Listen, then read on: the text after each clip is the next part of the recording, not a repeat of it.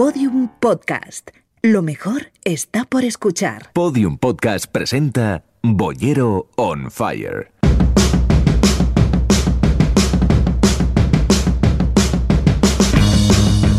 El crítico responderá a todas las preguntas que quieras con su peculiar estilo. Bollero on Fire.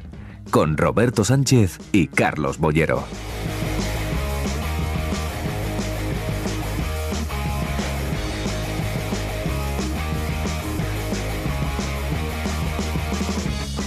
Bueno, pues esta es una edición nueva de Bollero on Fire. ¿Qué tal, Carlos? ¿Cómo estás? ¿Qué tal, Buenas Roberto? tardes. ¿Cómo estás? Bienvenidos y bienvenidas a todos los que nos acompañáis esta tarde. Hemos dejado el, el teatro, que había sido como nuestro hábitat natural ya, ¿no? En el centro de Madrid, en los antiguos cines Luna, en el Teatro G-Mage, y hemos venido aquí en un día caluroso pero respetable de Sevilla, aquí donde nos han acogido como si estuviéramos en nuestra casa, como no podía ser de otra manera, aquí dentro del Centro de Iniciativas Culturales de la Universidad de, Sevilla.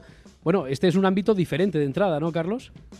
Sí, es muy, es muy curioso. Y me dicen que hoy no hace calor en, en Sevilla, sí, o sea que, que además hemos, hemos tenido mucha suerte, ¿no? Yo he venido en el, en el AVE y fíjate la mala hostia que tengo que se había estropeado en mi vagón el aire, con lo cual ya vienes como preparado para, para el infierno y tal, pero vamos, espero que sobrevivamos. Pues sí, además, mira, se da la circunstancia de que como estamos inscritos aquí dentro, en el entorno de 21 grados, que no es la temperatura que tenemos fuera, sino que son las jornadas que realiza la Universidad de Sevilla y que giran en torno al cine, a la música, a las artes plásticas y, bueno, los que se han acercado estos días al patio del Centro de Iniciativas Culturales, el CICUS, le, le llaman esto. Eh, tú has venido con falta de aire acondicionado en el AVE, a mí me han dejado en otro sitio, a mí me han dejado ahí en el rectorado de la, de la Universidad de Sevilla y he tenido que venir, por lo cual ha sido más placentero porque he visto el recorrido el centro de esta magnífica ciudad. ¿Tú, tú qué relación, qué vínculo tienes con, con Sevilla, Carlos? Con Sevilla recuerdos mm, muy gratos. Así. Eh, He venido siempre eh, fines de semana acompañado, así cuando, cuando estás viviendo todavía el esplendor en la hierba y esas cosas antes de... Y, eh, y todo pues te parece, te parece más bonito. Y, pero vamos, está, es una ciudad preciosa pero como todas las ciudades está en función de la compañía ¿no? y de, de tu estado de, de ánimo. Pero vamos, tengo recuerdos muy, muy gratos de, de Sevilla. Y te pre- me preguntaba ahora cuando hacía un tiempo, año y medio por ahí que no venía, me preguntaba por las nieves de, de antaño. Pero vamos, eh, tengo cosas muy bonitas para recordar. Yo tengo la sensación de que cada vez que vengo, mm, vengo con menos frecuencia de la que me gustaría, pero cada vez veo a la ciudad más, más hermosa, ¿no? Más, Sí, más es. visitable, más Sí. transitable. ¿No te da a ti esa sensación? Sí, hoy no me ha dado tiempo a ver nada. ¿no? Ya. Nos vamos. Eh, la Bueno, última por lo menos has sentido el alivio de, la falta de aire acondicionado al fresquito incluso Sí. que has encontrado aquí en las calles de Pero Sevilla. la última imagen que tengo de Sevilla es a través del cine, concretamente de una serie de televisión espléndida en la cual aparece una Sevilla tenebrosa, ¿no? Es la, la serie La Peste, ¿no? Mm. Que ha recibido muchas críticas también por eso. incluso. Sí, a mí me gusta mucho. Sí. Me parece tan, tan oscura, tan, tan sombría. Es eh, una serie que huele a. a Oler- oler- oler- podredumbre. oler huele No, mucho, pero que te sí. transmite incluso eso, lo, pues lo que debía de ser la, la- la Sevilla de, de la Inquisición y tal, pero no, no es una imagen precisamente luminosa, es No. una es una imagen sombría, lúgubre, pero muy magnética, ¿no? Es, una serie que a, a mí, ya te digo, me, me parece la, la mejor serie española que, que he visto. Si alguien discrepa, bueno, sabéis que esto se trata del Boyer on Fire. Eh, esa es la etiqueta que ahora mismo ya está en funcionamiento en las redes sociales. Los que están aquí acompañándonos esta tarde en el CICUS en Sevilla lo pueden hacer a través de las redes sociales con Boyer on Fire o pidiendo alguno de los micrófonos inalámbricos. Lo digo por si alguien discrepa o alguien le quiere preguntar sobre la serie, sobre Sevilla, sobre fútbol, sobre cine, sobre el whisky, sobre lo que queráis. Eh, está aquí dispuesto a responder eh, Carlos Boyero que, que te decía, los que se han acercado estos días aquí al patio del, del CICUS, eh, también han podido disfrutar de, de películas de Billy Wilder. Y yo recuerdo qué que. suerte, qué, qué, bonito. Es que además nos contabas en el anterior episodio de Boyer on Fire, nos contabas, lo tengo por aquí escrito, que, que el apartamento la habías visto casi más veces que el padrino.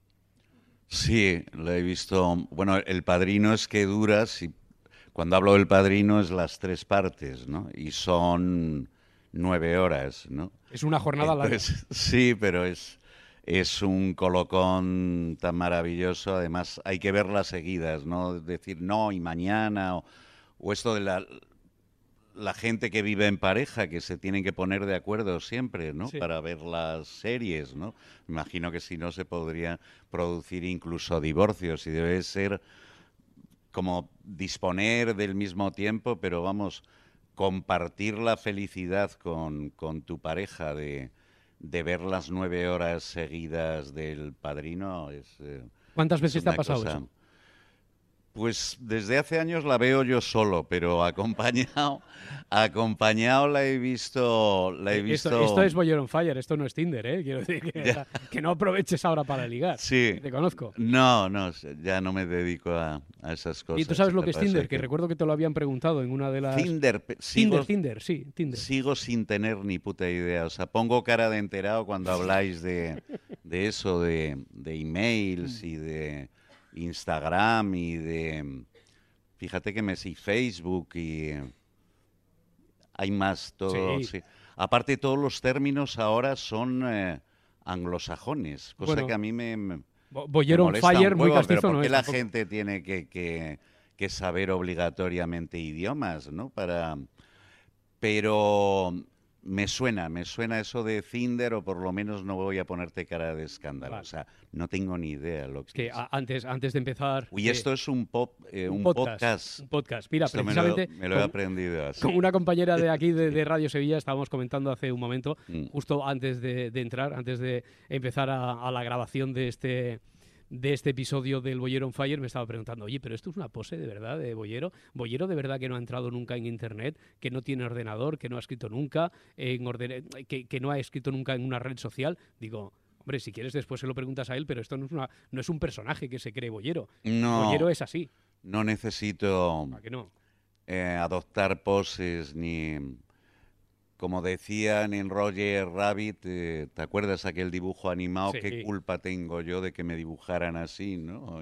Decía la, la Vamp, ¿no? Pues eh, no, por suerte o por desgracia es que...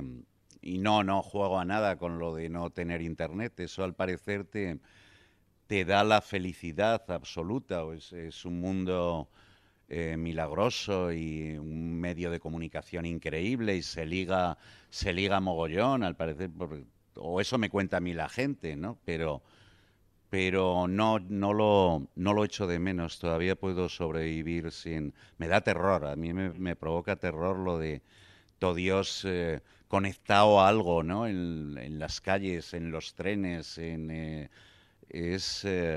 eh, no sé, pero debe, debe de tener algo, ¿no? Entonces no habrás visto un, un vídeo que se ha hecho Sí. viral, que circula mucho por ahí, que, en el que se cuenta la historia de una chica que se enamora de, de un chico, entonces le cuenta a sus amigas que debe ser un psicópata porque ella le revisa el móvil y no tiene redes sociales. Y entonces le pregunta al chico, pero ¿y tú cuando quieres opinar de algo? Dice, yo opino de tú a tú. Y entonces la chica va reaccionando como quien se hubiera encontrado con un psicópata realmente. Con un loco, Claro, ¿no? con un loco, porque dice, Y no los- tiene rastro, es como y si los no amigos, existiera". le, me imagino que Las le dicen, amigas de la chica le no dicen, te huye, fíes huye, de no te fíes. tío que no tiene... Sí, pues no, no me extraña, me parece, me parece lamentable y tal, pero te repito, dicen que se liga mogollón. Yo, eso de ligar, lo de seducir o o dejarte seducir. Yo estoy convencido que en, eh, entre hombres y mujeres eh, yo creo que la, iniciativa siempre, siempre la llevan ellas, ¿no? Y ellas, ellas marcan el territorio con, con miradas, con gestos, con, con la voz, con... Pero eh, yo consideraba fundamental eso de mirarse, de olerse, de ver algo, algo que no es virtual, que es, que es real, que está...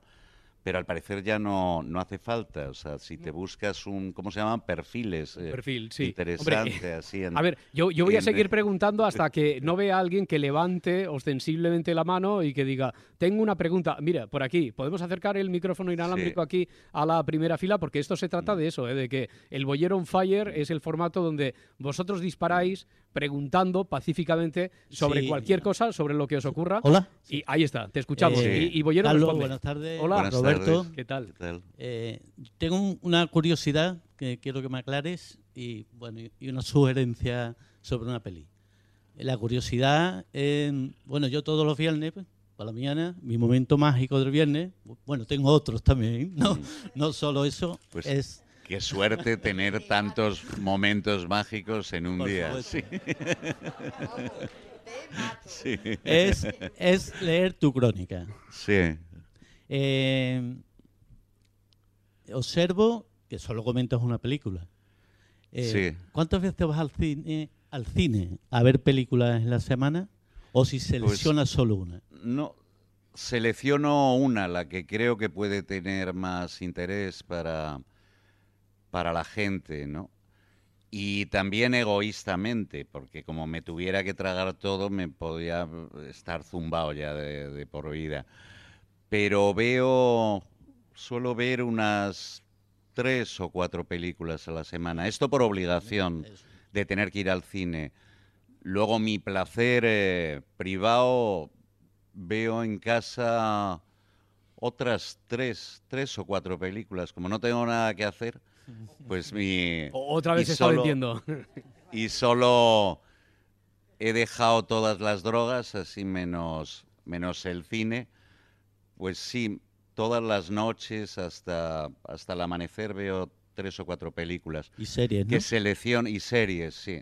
Con las series puede ser eh, más largo, esto de decir que solo veo tres capítulos más o dos capítulos más y, y eso sí que engancha y no la heroína ni la cocaína, o sea, decir no, que, que, que no puedo irme a la cama, que quiero ver uno más, que quiero ver... eh, Lo que pasa es que repito también las...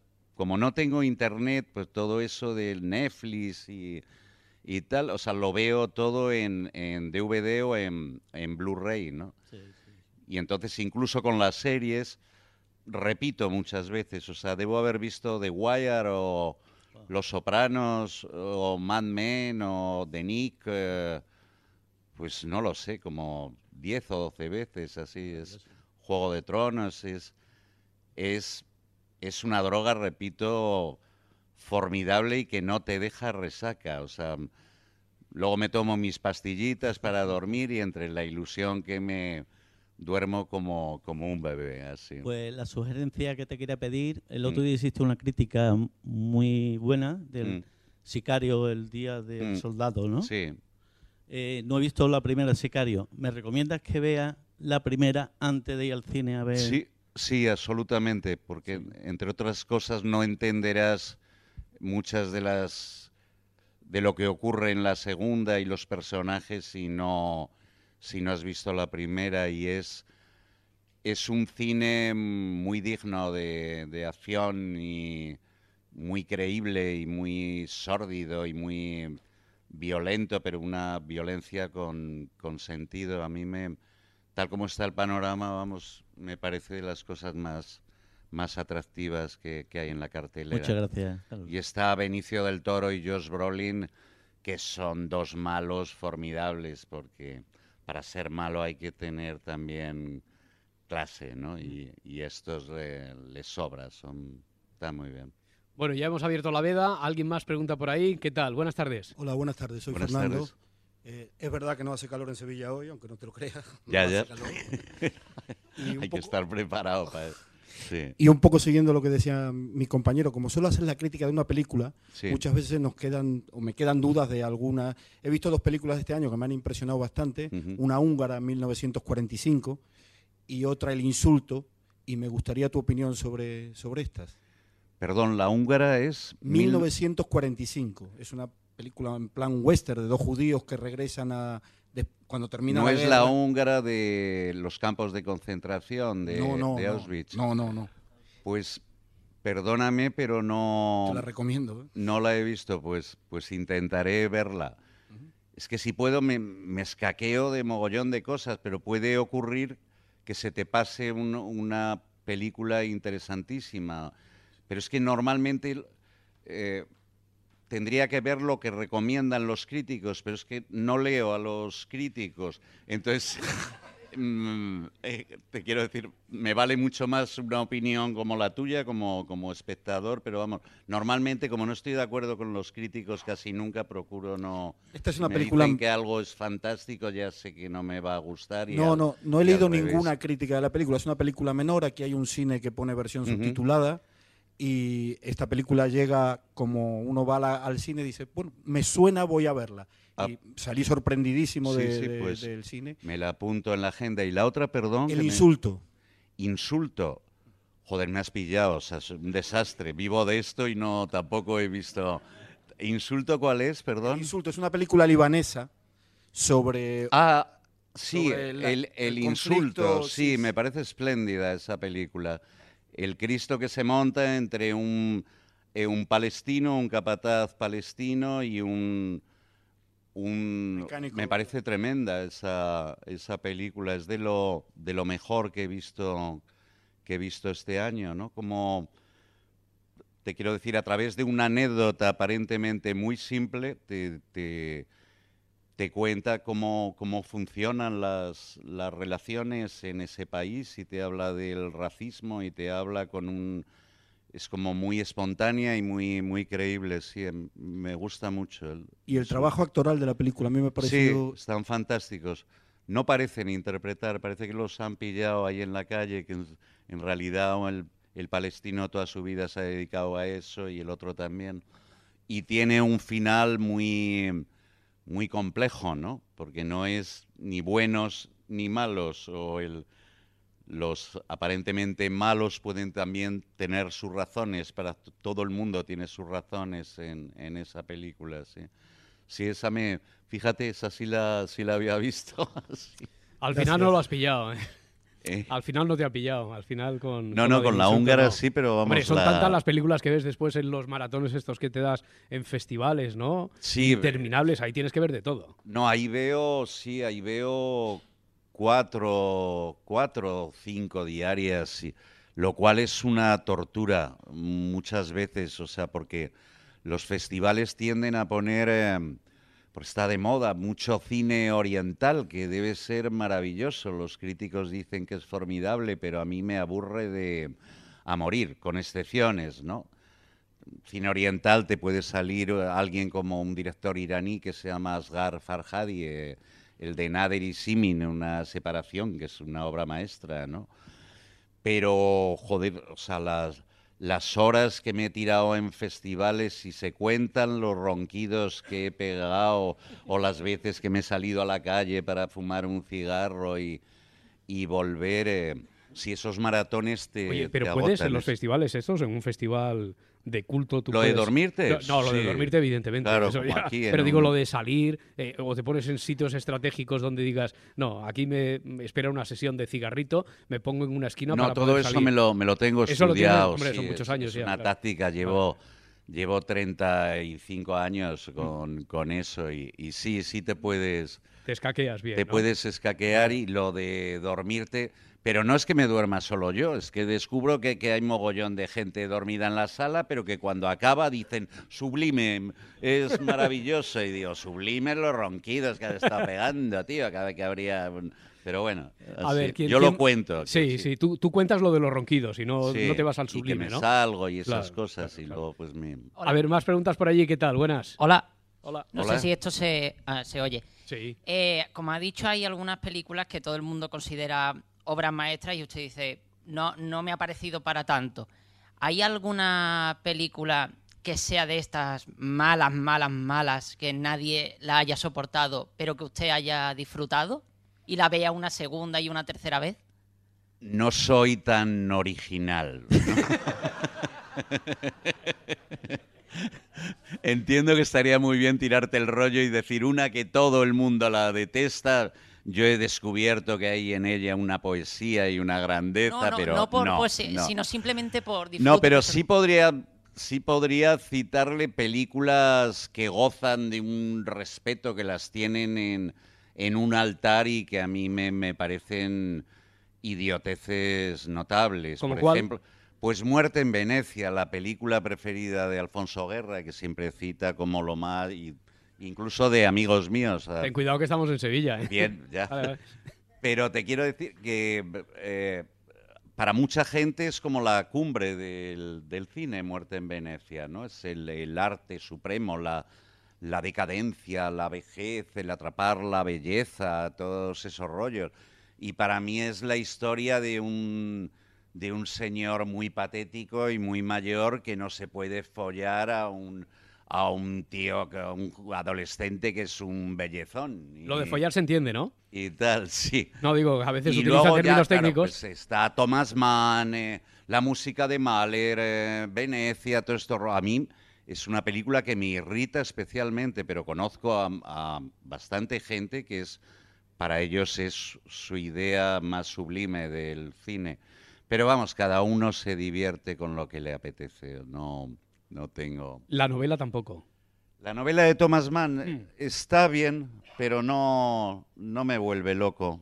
Me vuelve loco la montaña mágica. Eso sí que me parece que hay, mm, hay pocas cosas eh, tan grandiosas como esa novela, pero Muerte en Venecia, pero vamos, prefiero, prefiero la novela a la película que hizo Visconti, así. Oye, y ahora- Mahler, por supuesto, que es maravilloso. Y Venecia, pues es...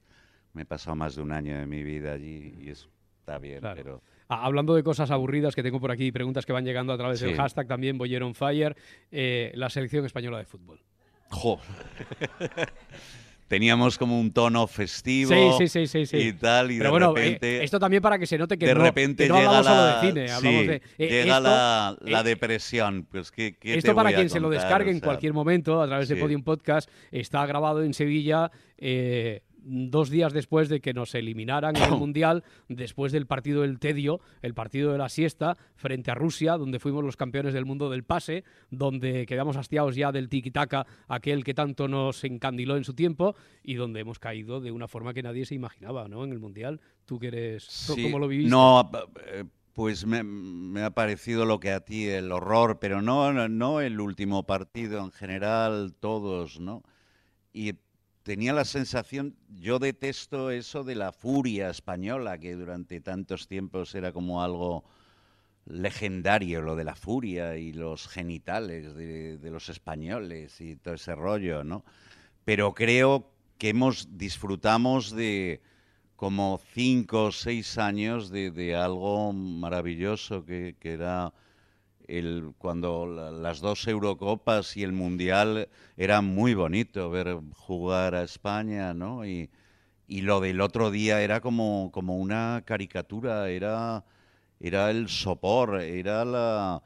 Yo creo que tenían ganas de volverse, o sea, porque no, eh, era impotencia, era, era peor que eso, ¿no? Una imagen eh, muy triste y muy... Y no sé, no creo que volvamos a tener una, una selección como... Pero fue, fue bonito mientras, mientras duró. Ahora que evocabas las Eurocopas y el Mundial, el otro día leí por ahí que en aquellos años 2008, 2010, 2012, veías al resto de selecciones y nosotros jugábamos a otra cosa.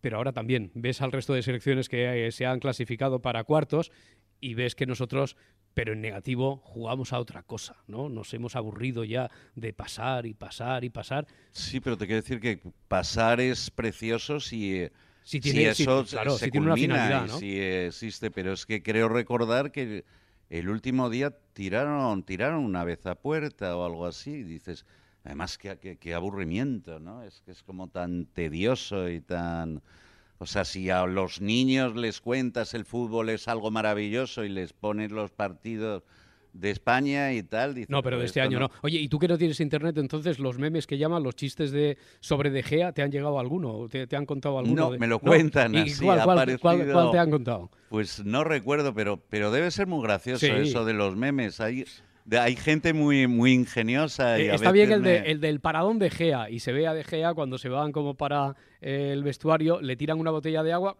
y la coge a la primera. El único paradón de Gea en el Mundial. Después hay otro muy bueno que es De Gea, ¿qué te ha parecido el Mundial? Dice, uff, un no parar. Sí, está bien. No, supongo que ahí debe haber mucho ingenio también. Sí, espere, espere que le acerquen el micrófono para, para que le escuchemos perfectamente. A ver. eh, dígame. Bueno, que quiero aprovechar este momento de fútbol porque luego volveremos al cine. Claro. Y entonces Volvemos mm, donde usted quiera, eh, sí, señora. Soy un libro verá, pero es que abierto, respondo parece- a todo. Me así. parece una oportunidad porque yo con esto del fútbol, que entiendo poco, tengo la intranquilidad de que como ha sido tan obvio que, que había que perder, porque es que ha sido tan, tan fácil, digo, ¿habrá intervenido Putin? Putin. Pues probablemente. Sí, porque como ma- maneja eh, también sí. las cosas. Sí, Pues es, una, es una sospecha razonable, así, Sí, porque sí, sí. si a alguien le interesa vender una imagen de Rusia es eh, Sí. a ese señor tan, tan peligroso y tan Sí, sí. siniestro llamado Putin, ¿no? Sí, sí. Y lo, al parecer lo, lo está haciendo modélicamente, no porque el horroroso equipo de la selección rusa se clasifique, porque mira que son malos, y es que además si hubiéramos sí. sino al parecer están contenidos eh, los, los ultras, que, que- que eran, eran delincuentes casi profesionales y había pavor de que montaran el cirio, o sea que todo le está saliendo bien a ese tipo siniestro Sí, llamado sí, Vladimir sí, Putin y, y disfrutará las ventajas políticas que, que va a adquirir con esto y la imagen de, de limpieza y de que Rusia vuelve a ser imperial, o sea, también lo amortizaron y es, es algo lamentable y, y terrorífico, ¿no? En la Argentina de 1978, o sea, mientras que estaban torturando y matando a la gente en, en las cárceles, eh, de repente Argentina ganó el mundial y, y todo el mundo se, se olvidó de los desaparecidos que no habían desaparecido, que los tenían a, a 100 metros del, del estadio, ¿no? Arrancándole las uñas y quitando eh, bebés a las embarazadas y... eh, pero bueno, en nombre del fútbol, todo aquello, pues... Y, Claro. Y Videla y, y aquella, aquella corte de, de asesinos de, de la Junta Militar, creo recordar que murieron en... Se ha muerto en su cama, ¿no? Al fin y al cabo, o sea, ninguno... Y dices, es terrible pues la utilización del fútbol, ¿no? Como el fenómeno de masas más importante que existe, pues si te lo pilla alguien listo como el tal Putin o los pues pueden hacer virguerías con ellos. Aquí sí. no es por ser conspiranoico, pero sí que, sí que es cierto que el VAR, que se ha convertido en el protagonista de este mundial y que había sido intachable hasta ese momento, hubo una jugada en la que a lo mejor en otro partido se podía haber pitado, no nos merecíamos ganar, pero sí que hubo aquella jugada en la que parece que, por ejemplo, Michael Robinson decía que había dos penaltis en uno, cuando cogen a Piqué y cogen a Sergio Ramos, y sin embargo fue contra Rusia, fue contra el equipo anfitrión y no nos pitaron ninguno de los dos penaltis en la Seguro jugada. que había órdenes directas No lo de sé, no, Putin hombre. o el KGB. Sabes que Putin fue el jefe del KGB, ¿no? O- Sí, sí, sí. Pues esas cosas no, no se pierden así, aunque ya- sea, Y, después había un meme muy gracioso que decían el bar en el partido España-Rusia. Entonces la imagen que había era de Putin delante de una pantalla. Ese, Ah, era, ese era el bar. Eh, alguien estaba por ahí esperando también para participar. Hola. Hola, buenas, Carlos. Buenas tardes. Eh, esta noche aquí en el patio eh, van a poner una película de Buster Keaton y además la van a interpretar eh, la banda sonora en directo. ¿Qué me dices de, de los tiempos del comienzo del cine? De, que ahora todo es el cine inmediato, Mm. el cine eh, de un día para otro y a mí me gustaría que me hablaras del, del Mm. Pues cine del comienzo de los pioneros. Me acabas de eh, citar. Yo creo que estaré enamorado hasta el último día de mi vida del, del cine en blanco y negro, ¿no? Y en blanco y negro se hacían horrores también, pero es, como una idea debe venir de mi niñez o porque disfruté con tanto con el cine en blanco y negro, pero cuando me, me citas a Buster Keaton para mí es eh, es uno de los tres o cuatro directores que más amo de la historia del cine, bastante más que a ese señor tan sentimental y tan llorón y tan genial que se llamaba Chaplin, ¿no? Eh, Keaton es la, la pureza, la determinación, es un inventor de formas visuales, o sea, como increíble, ¿no? Es eh, la antiostentación, el no manipular. eh, el personaje de Keaton a mí me... Y sus películas, o sea, vuelvo a ver siete ocasiones, El Navegante, El Cameraman, El Maquinista de, de la General, eh, y, dices, lo, inventó todo, era, era, era tan, tan gracioso y, tan romántico ese personaje que no sonreía nunca, que como se le metiera una cosa en la cabeza, o sea, directo hasta el fondo, ¿no? Pero sin...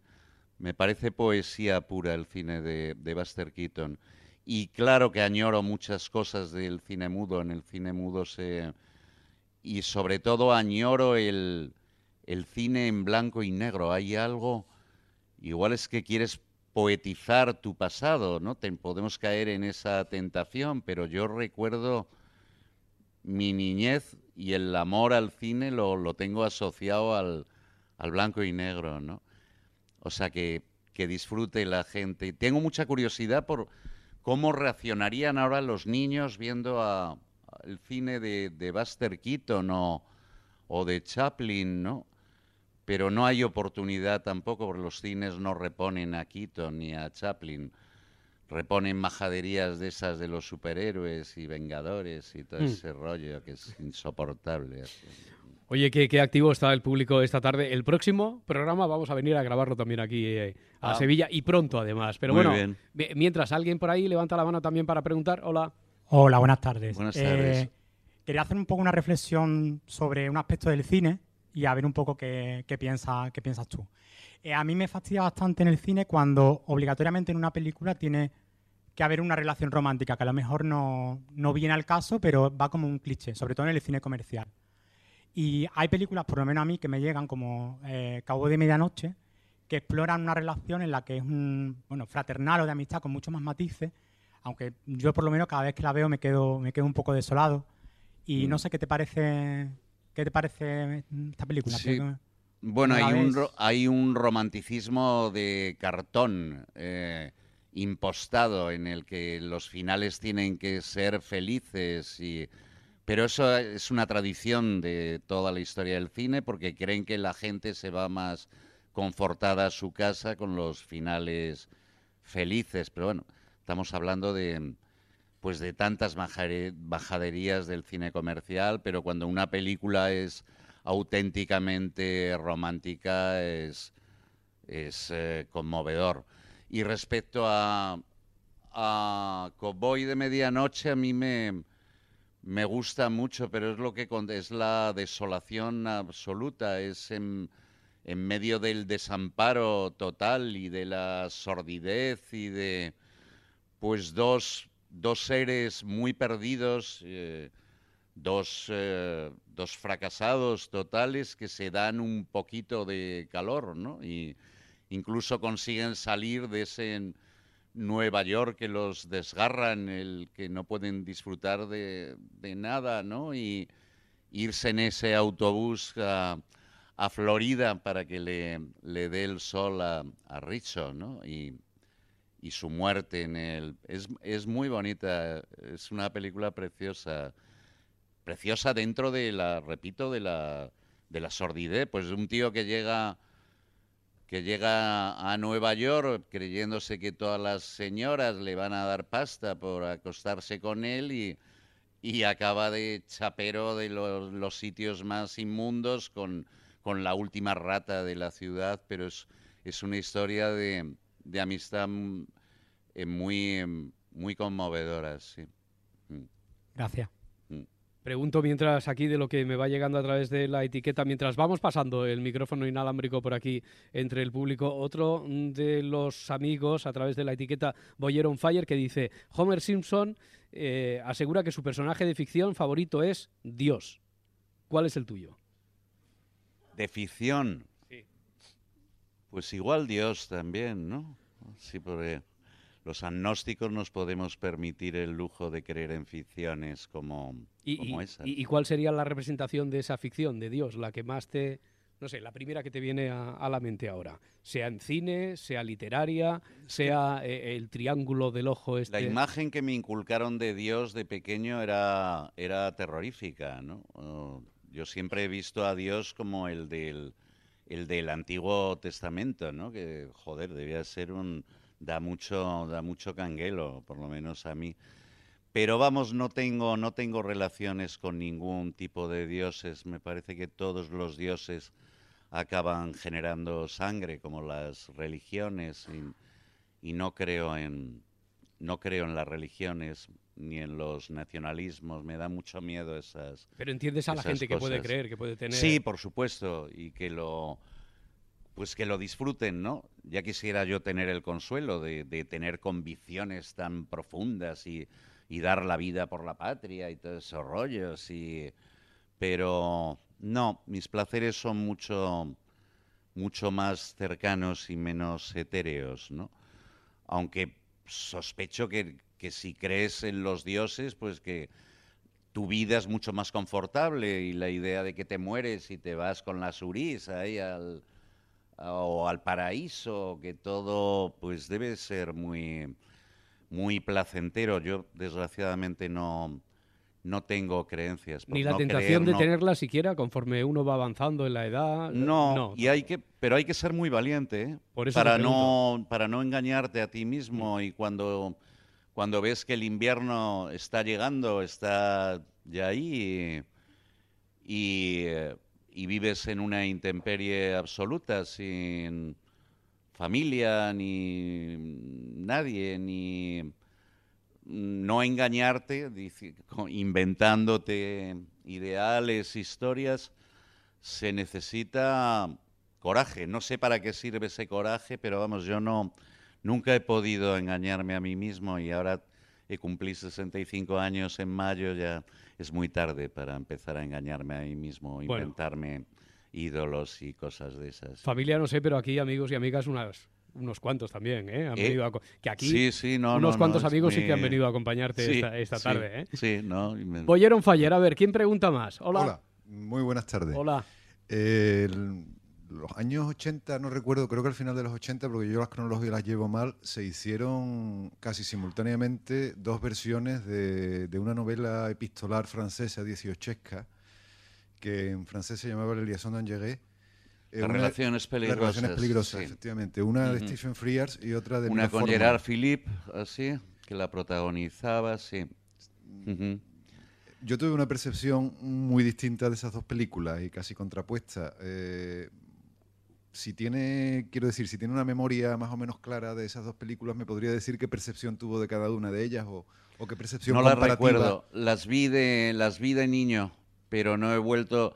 Mi imagen de las relaciones peligrosas es la obra maestra que hizo Stephen Frears con ese increíble John Malkovich y con la maravillosa Michelle Pfeiffer, con unos Close. diálogos, una, una de las tramas más endemoniadas y cínicas y, y seductoras, ¿no? Que, y Glenn Close, ¿no? Ese- esos personajes que son como inolvidables, ¿no?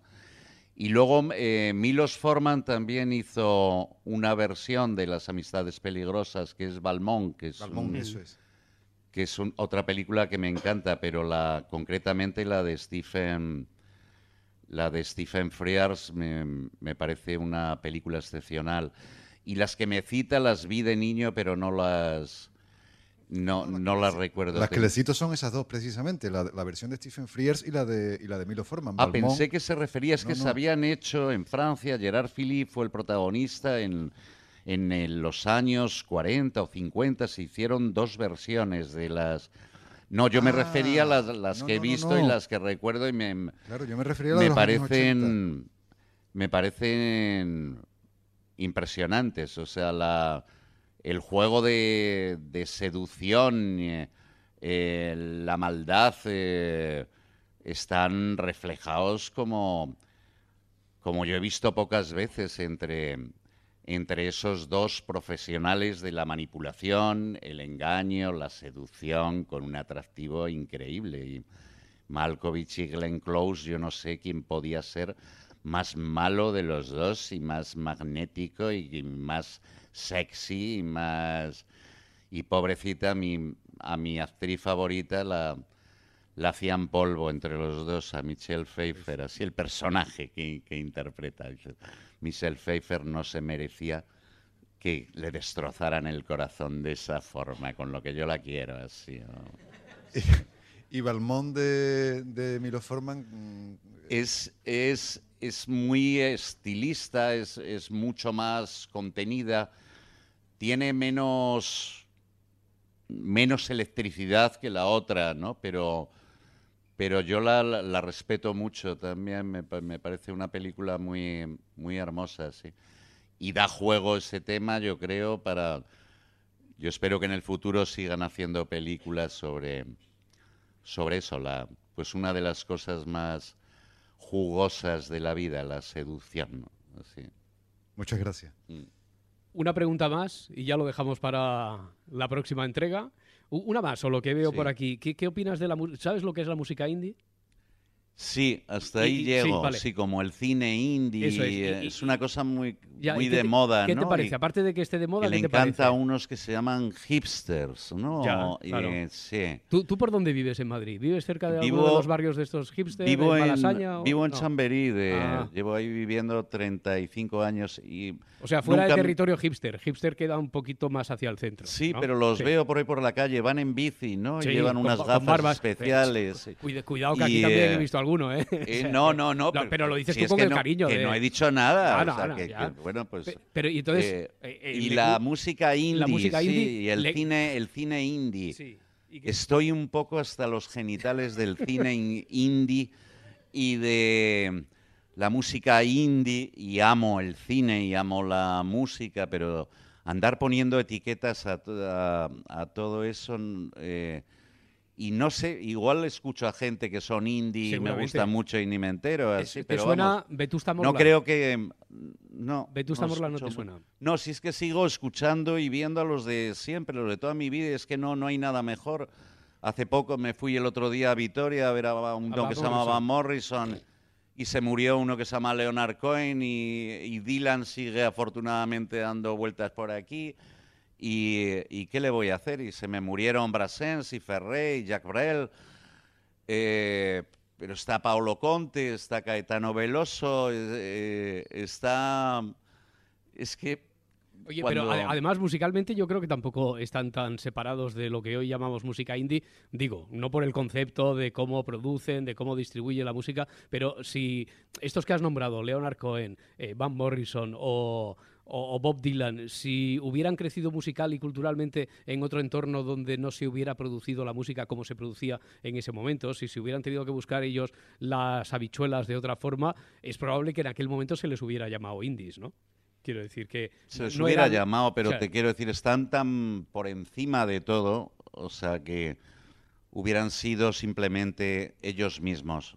No veo a Dylan en, en ningún movimiento así, o- aparte él es como Picasso, ¿no? Sí. Pero ha- y siendo muy insoportable, ¿no? A veces, hay veces que me...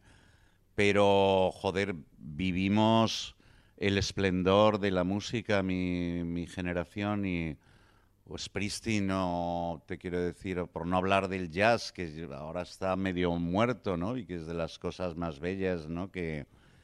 Pero, no, de estos indies no, no los sigo mucho. Igual los escucho y no sé qué son indies, ya te digo, pero vamos, soy muy sectario para esas cosas. Escucho lo, los que me han hecho felices toda mi vida y los oiré hasta el final. así. Oye, pues eh, la próxima entrega seguimos hablando de los indies, de los influencers. Apu- apúntate este término también, los influencers. Influencers son esa gente que no, no ha hecho nada y que son famosísimos, o sea, que se distinguen por tener un poder de convocatoria inmenso. Pues sí, te lo sabes sin haber, sin haber, Sí. me lo han contado, sí. Sí. Hombre, no vivo en el mundo, pero, No, pero me llegan joder, cosas claro. y tal, ¿no? O sea, ahí sí, ya. Son estos, pues, sí. pues es un misterio, ¿no? Como puede, o los unos que se llaman youtubers, que eso sí me los pusieron, que hacen unas gilipolleces tremendas delante de la cámara y eso al parecer se convierte en algo viral y todos les, le, ¿no? Y ganan un pastón y tal, pues, pues qué listos, ¿no? Pero, pero vamos, no, no, no entiendo, a lo mejor algún mago del dadaísmo o del surrealismo podría explicar porque lo de los influencers o, o igual habla de la terrible banalidad en la que, que vivimos, ¿no? Pero vamos, me alegro mucho que les vaya bien. ¿Has estado a gusto? Sí, muy bien. he ¿Quieres muy que en la próxima entrega del Bollero on Fire volvamos aquí, a este, a este mismo marco, Ah, al, pues- al Centro de Iniciativas Culturales de la Universidad de Sevilla? Sí, pues Sí. sí, he estado muy a gusto, o sea que... Eh, que Estáis podemos- todos invitados, ¿eh? Podemos volver. En la próxima cita os quiero ver aquí. Estamos en el Bollero, el Bollero on Tour, el Bollero on Fire, Sí. con Carlos Bollero. Un aplauso, muchas gracias. Gracias.